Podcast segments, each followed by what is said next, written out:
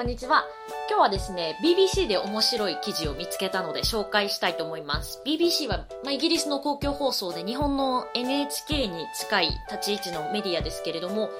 ここに載っていた記事のタイトルですね。Uncovering Amazake, Japan's Ancient Fermented Super Drink まあ、甘酒大解剖日本古来の発酵スーパードリンクみたいな感じで訳せばいいでしょうか？消化によく健康な beauty product グルテンフリーの栄養素を持つ甘酒は飲む点滴とも言われている。っていう書き出しから始まります。なんかすごく表現が新鮮だなと思って面白いなと思ってるんですよね。確かに甘酒、まあ、飲む点滴って呼ばれていますしおばあちゃんとかお母さんから体にいいよっていう風に勧められてはいますけれどもなんとなく日本人ってどちらかというと甘酒には懐かしいイメージを持っているんじゃないかなと私は感じてました。でところがこの記事読んでみたらもう beauty product グルテンフリーと来ているので何かハリウッドセレブの新しい美容法のような書かれ方をしているので一体どういう記事の内容なのかなっていうのがすごく気になったのでちょっと読んでみました。でちょっと簡単にご紹介したいと思いますよ。この記事はですね、まあ、記者の方と甘酒の出会いから始まっています。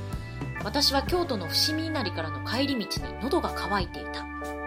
道沿いに住んでいる地元の人が開いている小さなカフェがたくさんある、まあ、カフェっていうとコーヒーショップのイメージ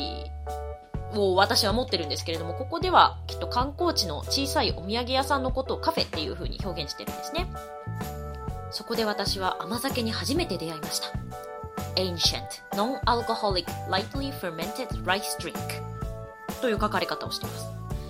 甘酒を飲んだ時私はライスポリッジおかゆですね。おかゆのようなテクスチャーに驚いた、まあ、甘酒麹が入っているのでちょっとこうプツプツしたものが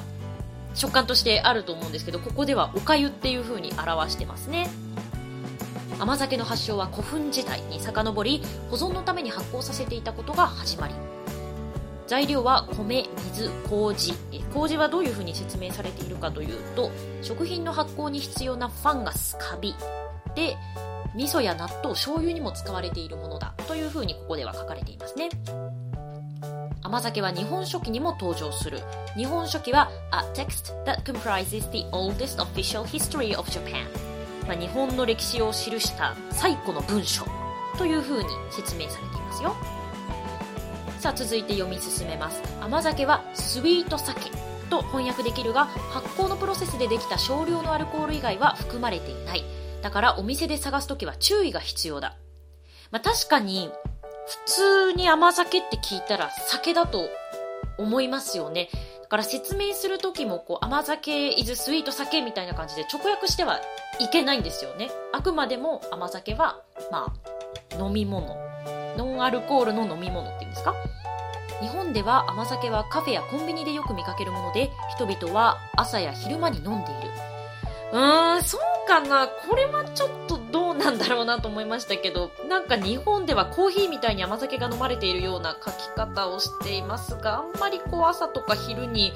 飲んでるような感じはまあしないんですけれどもまあちょっと読み進めていきましょう。甘酒は生姜が入って温かいため年越しなど冬によく飲まれる。またひな祭りにも飲まれる甘酒は過去と今の文化をつなぐ飲み物だと考えられている。まあこれは確かにそうですね。甘酒って結構伝統文化っぽいイメージを私自身は持ってます。甘酒は髪の毛ダイエット二日酔い快眠など全身に良い効果がある。肌の若返りにもよくビューティーコミュニティで人気が高いというなんかキラキラした感じしてきましたよ甘酒。しかし本当に効果があるのだろうか。そうですねこれ新聞記事なので、ここのキラキラした感じでとどめるんじゃなくてちゃんと根拠を深掘っていってます。フードサイエンティスト食品科学者によると甘酒に含まれるビタミンやミネラルは髪や肌の活性化を助ける。ただ発酵のプロセスに関しては科学的にまだ不明点も多い。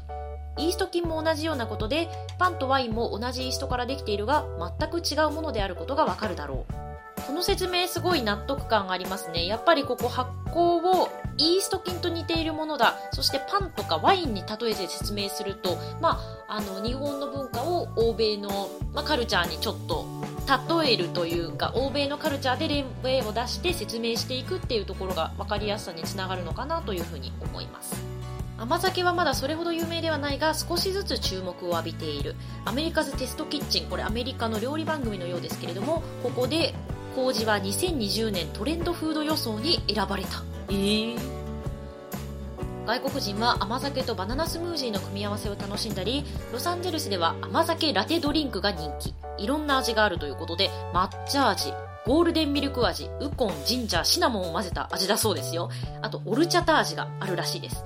オルチャタっていうのはスペイン発祥の、まあ、甘酒よりもさらっとしてて、まあ、白濁の甘い飲み物なんですけれどもこれメキシコにもありまして、まあ、メキシコの例になってしまいますが本当にメキシコのレストランなんかに行くと日本で日本のレストランでオレンジジュースが売ってるくらいの感覚で結構当たり前にオルチャタがあるような印象でしたね。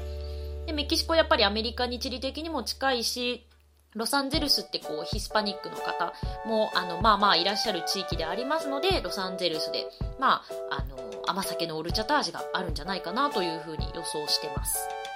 まあそれにしてもすごいですよね。こう甘酒ラテとかバナナスムージーと混ぜるとかなんだかこう日本人より甘酒のバリエーションを外国人の方の方が楽しんでるんじゃないかって思うくらいの印象を受けました。もう日本人